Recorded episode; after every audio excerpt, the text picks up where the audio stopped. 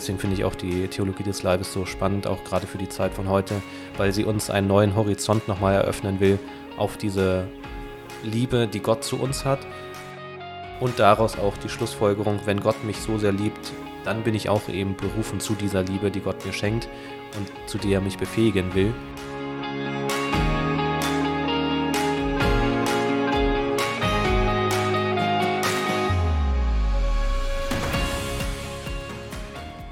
Berufen zur Liebe, der Podcast über die Theologie des Leibes.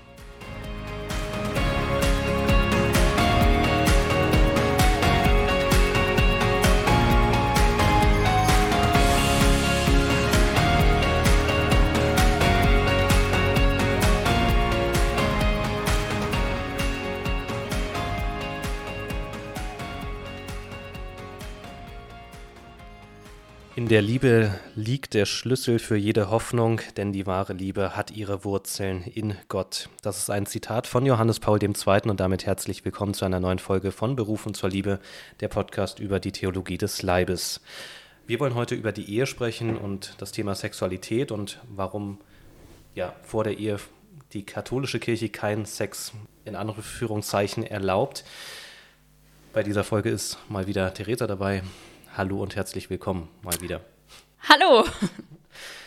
Die Ehe, die sollten wir vielleicht am Anfang diesen Ehebegriff definieren. Du bist ja jetzt quasi schon fast richtige Theologe, nachdem du das Studium fast abgeschlossen hast, Theresa, und deine Magisterarbeit abgegeben hast. Wie definierst du Ehe? Also äh, gut, eigentlich definiere nicht ich das so, sondern die Kirche. Ähm, genau, also die Kirche sagt, dass ähm, einerseits die Einheit eben zur Ehe unbedingt dazugehört. Das heißt, es geht um einen Bund eben zwischen einem Mann und einer Frau. Ähm, außerdem ist die Ehe unauflöslich, also sie ist auf Dauer angelegt. Sie ist ein Sakrament. Ähm, genau, außerdem ist sie auf Nachkommen ausgerichtet, also eben darauf, dass man ähm, in der Ehe zumindest anstrebt, Kinder zu bekommen.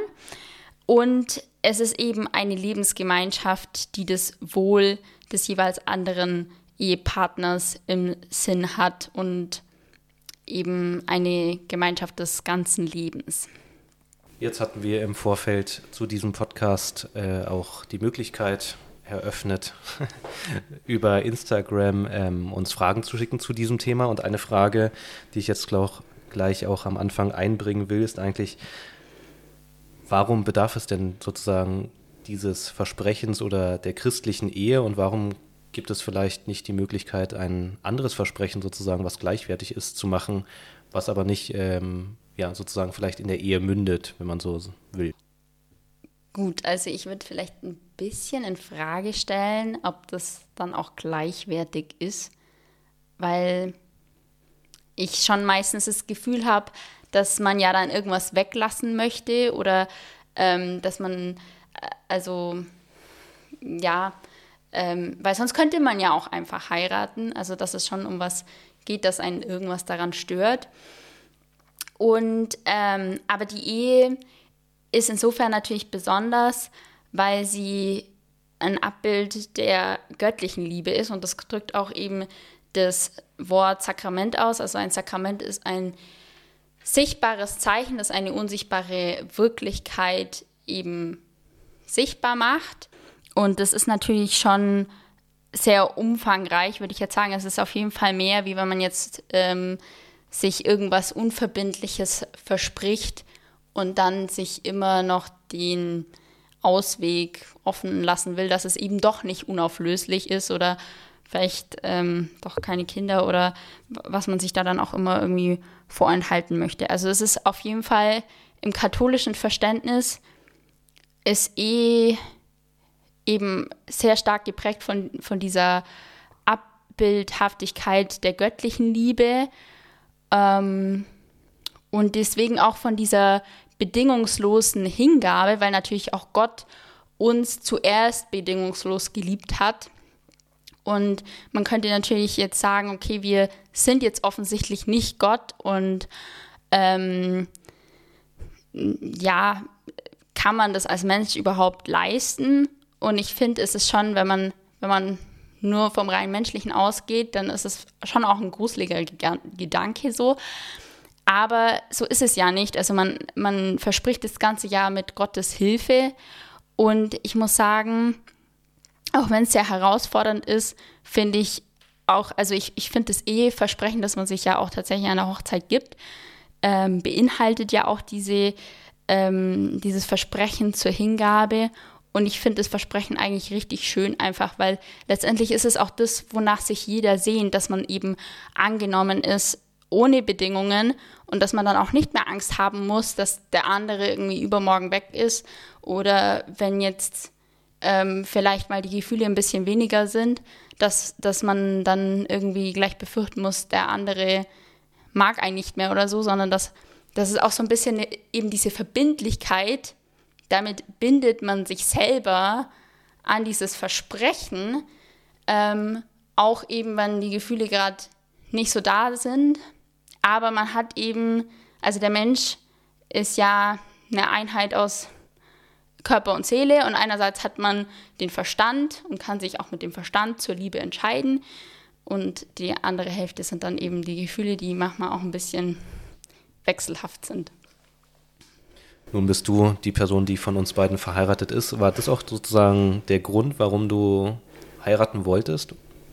Also man hätte ja auch sagen können, in Bezug auf die Frage, die uns geschickt wurde, ja, ihr war, hattet eine Beziehung, ihr habt euch kennengelernt, ähm, man hätte ja zusammenziehen können, man hätte jetzt äh, vielleicht auch miteinander schlafen können, man hätte sozusagen diese Ehe nicht anstreben müssen, sondern einfach so auch das Leben verbringen können.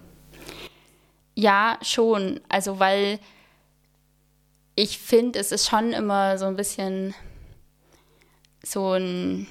Es ist jetzt nicht super präsent oder jetzt nicht jeden Tag da, aber dass es schon manchmal so ein Hintergedanke ist oder vielleicht auch so ein bisschen eine Angst, was, was ist, wenn der andere sich doch anders entscheidet. Ich habe witzigerweise auch letztens mit einer Freundin darüber geredet. Da ging es um, um Kinderkriegen und sie hat anscheinend eben nicht unbedingt vor, ähm, zu heiraten und hat dann auch so gemeint, so ja, sie weiß ja nicht, ob, ob er dann einfach irgendwann weg ist. Und äh, eigentlich muss sie, nachdem sie Kinder, also auch gleich, wenn das Kind quasi da ist, auch wieder Vollzeit anfangen zu arbeiten. Und ähm, ich dachte mir so, okay, ich sehe es halt ganz anders. Und in dem Sinn ist halt auch die Ehe jetzt einfach nur gesellschaftlich gesehen auch ein Schutz für die Frau, ähm, weil man dann natürlich irgendwie Verantwortung füreinander übernimmt, die man halt so nicht ähm, übernimmt und wo man vielleicht dann auch als Frau ähm, eben unter Umständen vielleicht auch ein bisschen doof dastehen kann dann. Und, und eben, es ist dann auch, es ist halt auch einfach nicht diese Einheit, weil eben solche, solche Fragen stellt man sich gar nicht mehr. Also sowas wie äh, jetzt mein Geld oder dein Geld gibt es halt nicht mehr. Oder, oder auch so, so Sachen. Und ich finde das ehrlich gesagt schon auch, also ich finde schon, dass sich mit, mit der Hochzeit oder der Ehe auch irgendwie die Beziehung verändert hat im positiven Sinn, weil ich, also ich glaube, mir ging es manchmal so, dass ich davor mir ähm, manchmal schwer getan habe, auch Probleme anzusprechen, weil ich dann vielleicht so im Hinterkopf doch die Befürchtung hatte, so ja, okay, wie kommt das rüber und äh, vielleicht mag er mich da nicht mehr. Also ganz doof gesagt, gerade auch halt am Anfang, wenn man sich noch nicht so vertraut oder so. Und aber wenn man verheiratet ist, dann ist es halt schon auch so, so ein Ding so, ja, okay, er hat ja gesagt zu mir als Person halt ganz. Und das ist schon auch, es festigt die Beziehung schon zusätzlich. Ja, für mich war auch ein äh, Gedanke noch bei dieser Frage, sozusagen auch die Frage vielleicht ein bisschen umzudrehen, wieso will man dieses Versprechen eben nicht eingehen, ja. Wir kommen später noch auf äh, bestimmte Elemente zu sprechen, die ähm, ja, äh, zur Ehe gehören, ähm, aber vielleicht blicken wir erstmal nochmal auf die Ehe. Du hast sie schon ein bisschen definiert. Ähm, es gibt auch den Begriff der Naturehe. Den kannst du vielleicht auch nochmal kurz erklären.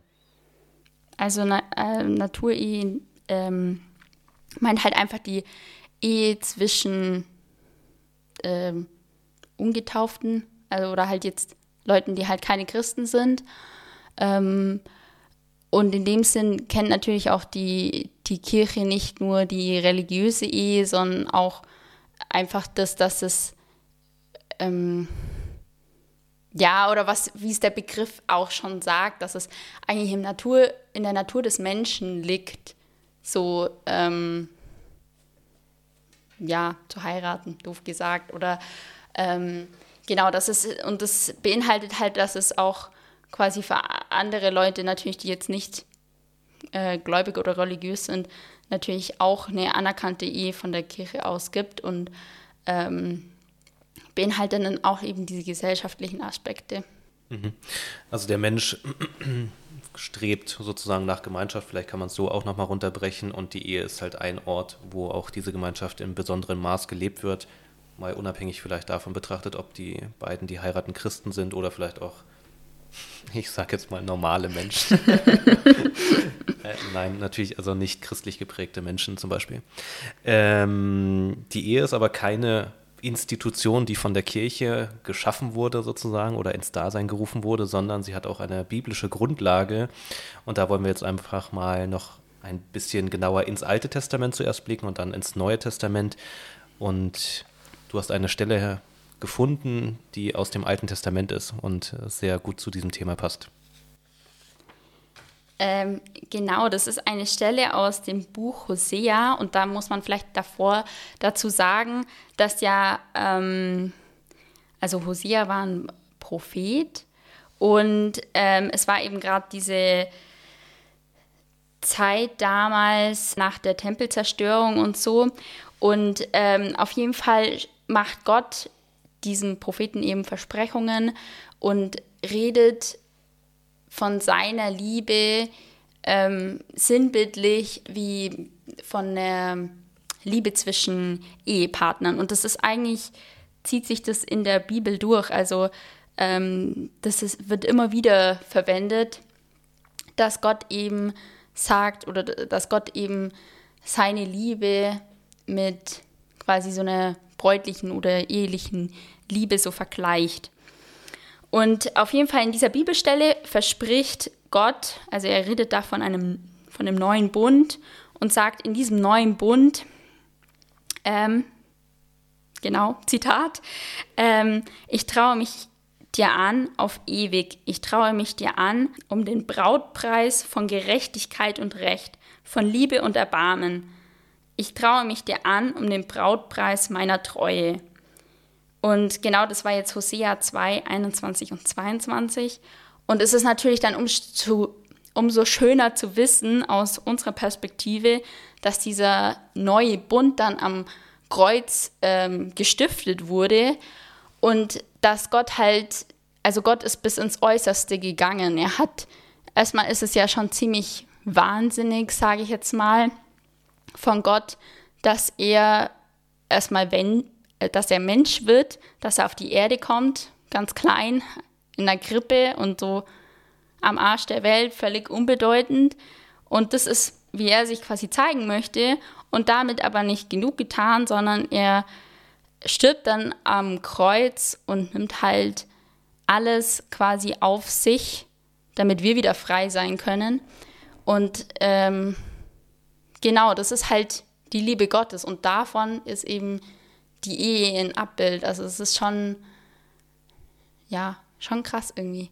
Springen wir mal ins Neue Testament. Da gibt es eine, unter anderem eine Stelle im Markus-Evangelium, Kapitel 10, Verse 1 und die folgenden. Ähm, und das lese ich einfach mal kurz vor, damit jeder das Zitat auch äh, im Kopf hat. Da kamen Pharisäer zu ihm und fragten, darf ein Mann seine Frau aus der Ehe entlassen? Damit wollten sie ihm eine Falle stellen. Er antwortete ihnen, was hat euch Mose vorgeschrieben? Sie sagten, Mose hat erlaubt, eine Scheidungsurkunde auszustellen und die Frau aus der Ehe zu entlassen. Jesus entgegnete ihnen, nur weil ihr so hartherzig seid, hat er euch dieses Gebot gegeben. Am Anfang der Schöpfung aber hat Gott sie als Mann und Frau geschaffen. Darum wird der Mann Vater und Mutter verlassen und die zwei werden ein Fleisch sein. Sie sind also nicht mehr zwei, sondern eins. Was aber Gott verbunden hat, das darf der Mensch nicht trennen. Und interessant ist, glaube ich, bei der, bei der Stelle einfach nochmal zu sehen, okay, ähm, die Ehe ist sozusagen eine von Gott gestiftete Institution, wenn man so will, ähm, die einfach grundlegend auch für die Schöpfung ist.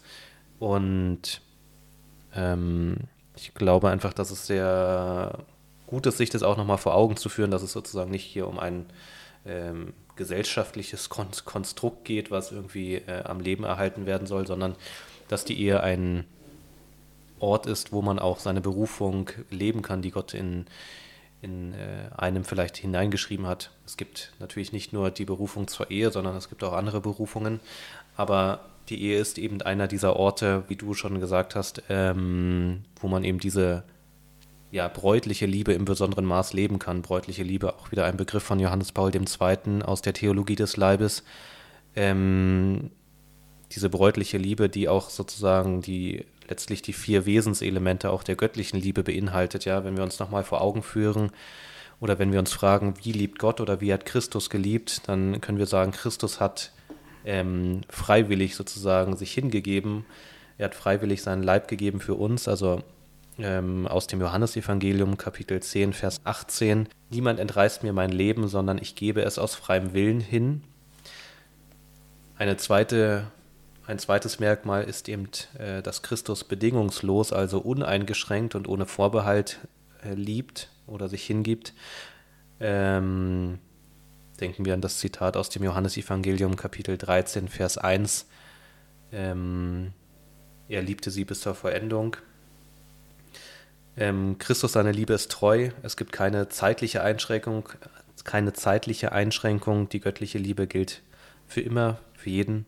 Ich bin bei euch alle Tage bis ans Ende der Welt. Das ist aus dem Matthäusevangelium, Kapitel 28, Vers, 3, äh, Vers 20. Und ähm, auch die Fruchtbarkeit, die du auch schon vorhin angesprochen hast, auch als Wesensmerkmal der Ehe, aber auch hier in der, auch, auch bei Christus eine sehr wichtige und zentrale Rolle spielt, ein sehr wichtiges Merkmal. Ähm, und das Zitat aus dem Johannesevangelium, Vers nee, Kapitel 10, Vers 10, ich, ich bin gekommen, damit sie das Leben haben. Und diese Elemente wollen ja letztlich auch eigentlich verwirklicht werden, so sagt es auch, glaube ich, Johannes Paul in, in der Theologie des Leibes, beispielsweise in der Ehe. Ja, die bräutliche Liebe will dieses, dieses Ideal nachahmen, Abbild ähm, in abbildlicher Form, wenn man das so sagen kann. ähm, weil der Mensch eben zu dieser Liebe auch gerufen ist, Abbild dieser Liebe zu sein. Ähm, und die Ehe ist da einer dieser Orte, wo man, wo man diese äh, bräutliche Liebe auch in besonderem Maß äh, leben kann. Genau, ich habe überlegt, nochmal was zu dem Punkt zu sagen, was du vorher schon angesprochen hast, mit dem, warum nicht. Also, weil das äh, würde ich dann auch immer, wenn, wenn mir das jemand quasi erzählt, gerne fragen, warum will man es dann eigentlich nicht versprechen? Und ähm, eben, dass es dann oft aus so einem Misstrauen kommt und aus so einer Angst. Und ja, also ich, ich denke, wenn man, wenn man das Eheversprechen halt vor Gott spricht, dann, wie gesagt, ja, es ist ein großes Versprechen, aber man hat ja auch im Hinterkopf, Kopf, dass Gott einem hoffentlich dabei hilft. Ähm, und ich denke mir halt so, was ist denn die Alternative? Also will man das halt wirklich für sein Leben? Will man wirklich, äh, keine Ahnung, eine Lebensabschnittsbeziehung oder will man wirklich dann, ähm, weil es ist ja nicht nur diese, ich lasse mir eine Hintertür auf, sondern für den anderen dann auch und dann damit ja auch ein Risiko in, in gewisser Weise. Und ähm, ich glaube, klar, man könnte jetzt natürlich auch sagen, ähm, heutzutage werden so viele Ehen geschieden, vielleicht kann man das eh nicht mehr halten oder so. Und ich habe aber mal so einen Satz gehört, dass man quasi ganz anders kämpft, wenn man, wenn man jetzt auf hoher See einen Schiff, Schiffsbruch erleidet, wenn man weiß, man hat ein Rettungsboot dabei oder halt nicht. Also wenn man immer Plan B hat oder sich die Option offen hält, dann gibt man vielleicht früher auf, wie wenn man eben sich diesen Weg nicht offen hält und weiß, okay, ähm, das ist die Beziehung, die halt bis zum Ende des Lebens hält. Und dann investiert man aber auch viel rein, weil es es dann auch wert ist. Ja, und ich glaube einfach, dass auch die eigentliche Sehnsucht im menschlichen Herzen ja genau dieser mm, Sehnsucht entspricht oder diese, dieser Form vielleicht auch äh, Liebe leben zu können, ja. Das heißt nicht, dass es immer alles gelingt, wie du auch schon gesagt hast, dass es nicht Herausforderungen gibt, ähm, egal in welchem ähm, Status man sich befindet. Ähm, aber ich glaube, dass wirklich diese Sehnsucht äh, im Menschen da ist, auch diese Liebe einerseits erstmal von Gott zu empfangen und die uns dann befähigt, auch diese Liebe im, in menschlichen Beziehungen auch leben zu können. Ja, das ist ja nicht, nicht ähm, ein Gebot ist, was vom Himmel gefallen ist und wo Gott, sagt, ja, eigentlich weiß ich, dass ihr irgendwie das nicht schafft, aber mh, hm, ich drücke euch das jetzt mal auf, sondern dass wir erst fähig werden, den anderen anzunehmen, in der Ehe sicher im besonderen Maß, aber auch in, in den ganz alltäglichen Beziehungen oder auch wenn man vielleicht alleine ist, oder äh, zu libertär lebt, dass, dass es immer dieser Liebe äh, bedarf, wie ich es auch am Anfang vorgelesen hatte, das Zitat, ähm, wo es ja geheißen hat, dass in der Liebe der Schlüssel für jede Hoffnung liegt und die wahre Liebe ihre Wurzeln in Gott hat, ja. Genau das ist ja der Schlüssel, genau das ist der Punkt, ähm, dass es nicht ja, es hat wieder, wieder mit der Erfahrung zu tun, die, ich, die, man, die man macht, sozusagen, wenn man ähm, sich auch in die Beziehung mit Gott gibt, ja. Ähm, und ich glaube, wichtig ist vielleicht auch nochmal zu sagen, dass wenn wir auch auf die Bibel schauen, auch äh, das Zitat, was ich vorhin vorgelesen hatte, ähm, wo Jesus auf die Pharisäer antwortet und wo er sagt, am Anfang war es nicht so. Das ist ja genau der Ausgangspunkt auch für Johannes Paul, seine Überlegungen über die Theologie des Leibes. Am Anfang war es nicht so. Wie war es denn am Anfang? Das ist ja eine der zentralen Fragen, die sich der Papst dann auch stellt. Und dann entwickelt er diese ganze Theologie des Leibes auf Grundlage auch vom Buch Genesis, wo er eben schaut in das Paradies auf die Beziehung von Adam und Eva. Ähm, und letztlich ja, ja, Adam und Eva das erste Ehepaar waren, ja, und er diesen Blick auch vor den Sündenfall ähm, wagt und äh, schaut, wie, wie war denn die, die Beziehung, bevor ähm, auch die Sünde sozusagen schon ein paar Sachen beim Menschen verdreht hat, ja.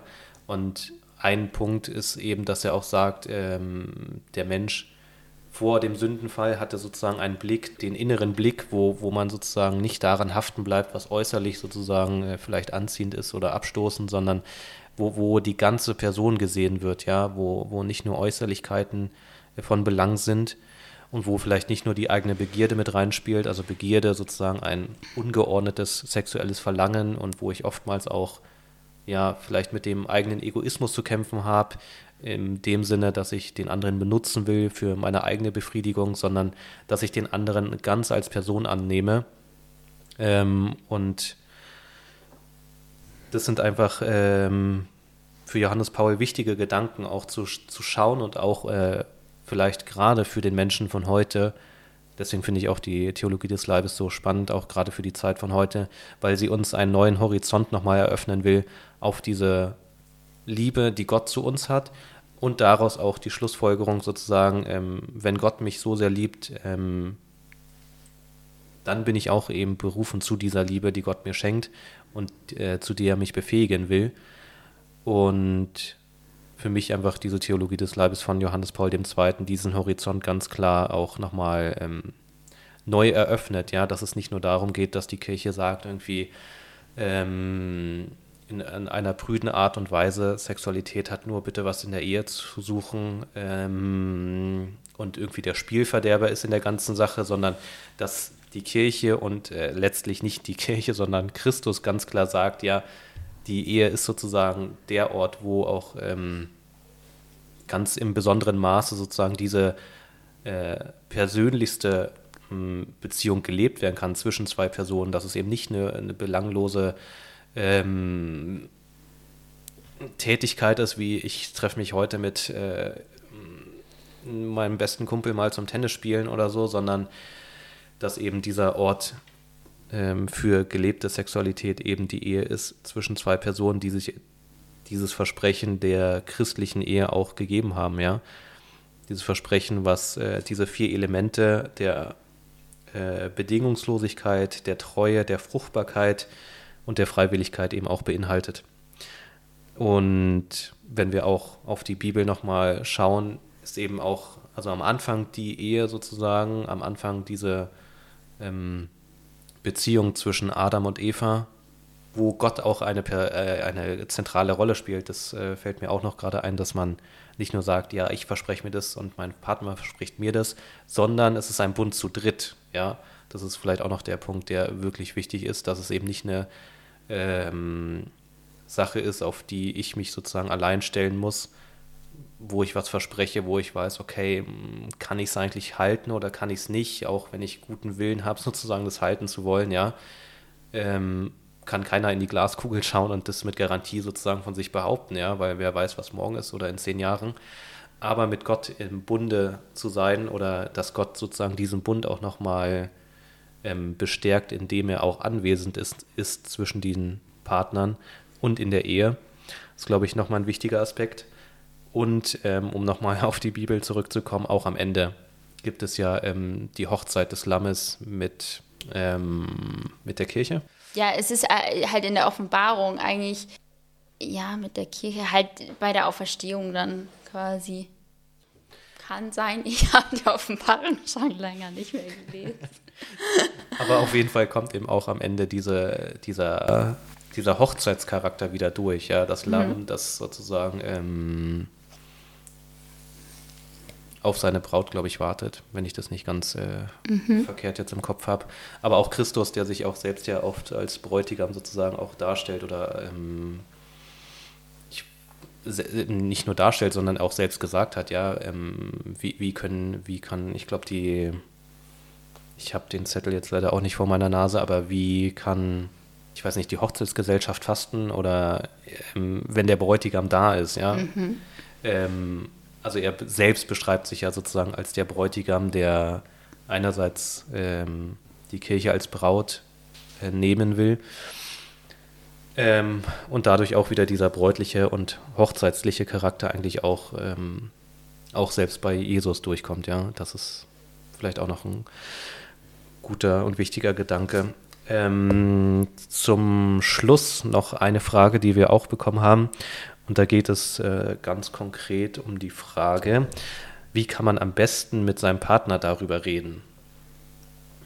Also darüber, dass man wahrscheinlich warten will mit ähm, dem Sex in der Beziehung. Hast du da eine Antwort, Theresa? War das bei dir Thema? ja, schon. also ähm, vielleicht erstmal noch zu mir. Also wir waren sieben Jahre zusammen, bevor wir geheiratet haben. Ähm, also war das da schon immer wieder Thema, auf jeden Fall. Ähm, und ich denke, es ist auf jeden Fall wichtig, erstmal an, anzufangen, darüber zu sprechen. Also ich glaube, das erste Mal das anzusprechen ist immer irgendwie so das Schwierigste. Ähm, und ansonsten, ja, hm. Also ich würde auf jeden Fall ähm, ich weiß ehrlich gesagt nicht, ob es bei der Frage darum geht, wie man damit anfangen soll, also dass man nicht weiß, wie man das Thema auf den Tisch bringt oder wie man am sinnvollsten darüber redet. Ähm, genau, also ich glaube, wenn es um den Anfang geht, dann einfach raus mit der Sprache, also es hilft ja nichts. Und ich denke, ähm, das ist sowieso ganz gut über das Thema irgendwie sprechen zu lernen, weil man das in der Ehe vielleicht auch nicht von heute auf morgen äh, kann, dann so intime Themen quasi anzusprechen. Dann ist das bestimmt schon mal äh, eine gute Übung. Und ansonsten halt ähm, würde ich zumindest empfehlen, dass man sich was Konkretes vornimmt und Sachen, die halt irgendwie, die man schaffen kann. Ähm, oder halt die nicht sind so, ja, weniger XY, weniger rumknutschen oder Gefummel oder keine Ahnung was, sondern dass es halt irgendwie konkrete Grenzen gibt, ähm, weil weniger ist sehr schwammig. Ähm, genau. Ich bin gerade nur am Überlegen, hm, das macht sicher einen Unterschied, also je nachdem, wer der Partner ist oder wer eben nicht, nicht ist, im Sinne von, also hat man den gleiche, die gleiche Glaubensgrundlage, vertritt man vielleicht auch in der Hinsicht die gleichen Werte oder ist der Partner vielleicht auch hm, oder kann er, kann er mit dem katholischen Glauben oder christlichen Glauben mehr anfangen oder weniger anfangen, mhm. ist sicher auch noch herausfordernd. Ich weiß nicht, ob ähm, das stimmt, aber so von den Geschichten, die ich gehört habe, ist es, glaube ich, sehr schwer, wenn es quasi einer mehr will und wenn der andere nur aus Freundlichkeit mitmacht, dann glaube ich, ist es sehr, sehr schwer, das durchzuhalten, weil es wird bei beiden immer wieder der Moment kommen, wo man überhaupt keinen Bock drauf hat, das durchzuziehen, weil man muss ja auch sagen, also irgendwie gehen manche Menschen davon aus, wenn man sagt, man hat gewartet, äh, als wäre man jetzt entweder ein Übermensch oder asexuell. Und ich kann euch versichern, das ist nicht der Fall und es ist einfach richtig schwer teilweise. Ähm, aber mir hat der Gedanke dabei immer geholfen, wenn ich es in dem Moment nicht mir zuliebe machen kann, weil ich gerade einfach nicht so schlau bin, an morgen zu denken oder so, dann kann ich das immer noch meinem Partner zuliebe machen. Und wenn das wegfällt, ich glaube, dann hätte ich das nicht geschafft. Also ähm, deswegen halte ich das für, für sehr schwer. Kann sein, dass es bei anderen funktioniert. Ich habe ehrlich gesagt noch nie davon gehört. Also wenn das dann nur einer möchte quasi. Aber ähm, genau, es gibt nichts, was es nicht gibt. Also vielleicht funktioniert es ja doch. Und ich möchte niemanden entmutigen. Aber genau, es ist auf jeden Fall, finde ich, sehr wichtig, dass man irgendwie an, auf der gleichen Seite steht. Ähm, genau. Ja. Und mir ist noch was eingefallen zu der Frage, eben, wie man darüber redet. Vielleicht einfach eben zu sagen, so, ja, okay, genau, also die und die Sache, wenn, wenn man halt das macht, dann ist es quasi einfach zu viel für einen, das halt irgendwie erklären und dann irgendwie versuchen, eine Lösung zu finden. Und dann halt zu schauen, wie lässt sich das irgendwie einbauen, dass man die Situation vermeidet. Eigentlich ist es am besten immer Situationen zu vermeiden, weil wenn man schon drin steckt, dann ist es schwierig, ja. Mir fiel noch ähm, ein Gedanke ein, beziehungsweise, ja, ähm, als ich äh, Theologie des Leibes für Anfänger von Christopher West gelesen habe, da hat er ähm, jetzt nicht auf die Situation bezogen, in Bezug auf, ähm, wie spreche ich das an oder so, ähm, oder wie kann ich das auch leben in der Beziehung, ähm, ein Gebet oder zwei Gebete formuliert, sondern da ging es dann eher um ja, die eigene Begierde sozusagen, der eigene Kampf auch äh, mit, ja, mit der sexuellen Sehnsucht, vielleicht kann man es auch so sagen, ja, äh, mal unabhängig davon, was der Beziehungsstatus ist. Ähm, ich glaube, dass es auch wichtig ist, das irgendwie auch ins Gebet zu bringen und auch ähm, generell diesen ganzen Bereich auch offen vor Gott darzulegen und darin auch vielleicht auch mehr zu wachsen, auch Gott ähm, oder mit Gott darüber ins Gespräch zu kommen und zu sagen, okay, aber sie, also ja, einfach ganz konkret auch die Dinge in, in, im Gebet, in der Beziehung zu Gott anzusprechen, mh, mm, weil es einfach wichtig ist, glaube ich, auch dort ähm, ja nicht zu denken, okay, das ist irgendwie ein Bereich, den äh, lasse ich vielleicht auch aus dem Gebet raus oder ähm, formuliere es möglichst allgemein, sondern ähm, ja, einfach vielleicht auch da konkret werden.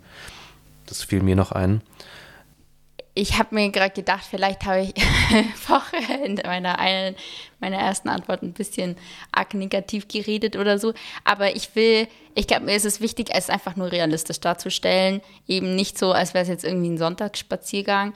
Ähm, aber ich finde, dass es trotzdem es auf jeden Fall wert ist. Ähm, und dass es dann auch halt einfach schön ist, wenn man es geschafft hat und weiß auch, man hat das geschafft. Und ähm, ich muss auch sagen, ich finde teilweise, also ich sehe eigentlich, klar ist es so, dass es ähm, außerhalb des christlichen Kreises wahrscheinlich nicht viele Leute gibt, die überhaupt auf die Idee kommen zu warten.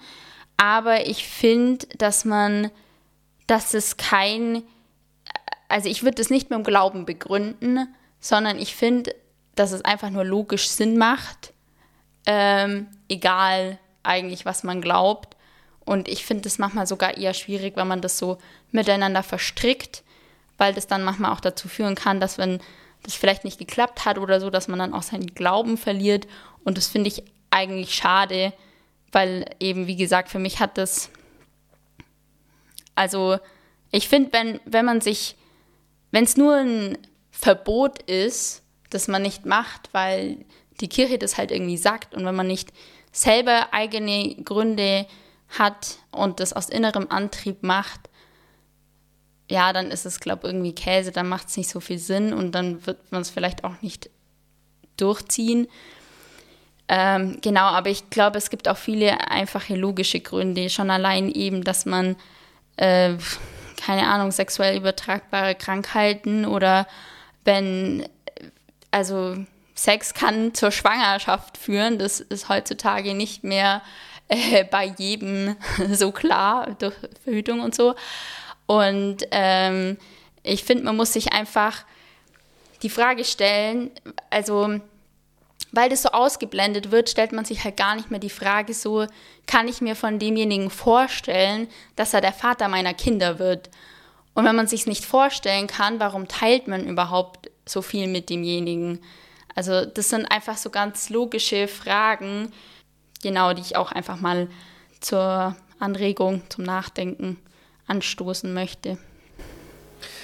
Und wenn ihr auch äh, logische oder unlogische Fragen habt, dann könnt ihr euch äh, gerne bei uns melden. Also wenn ihr Fragen zur Theologie des Leibes oder rund um die Themen der Theologie des Leibes habt, könnt ihr gerne Fragen, eure Fragen stellen.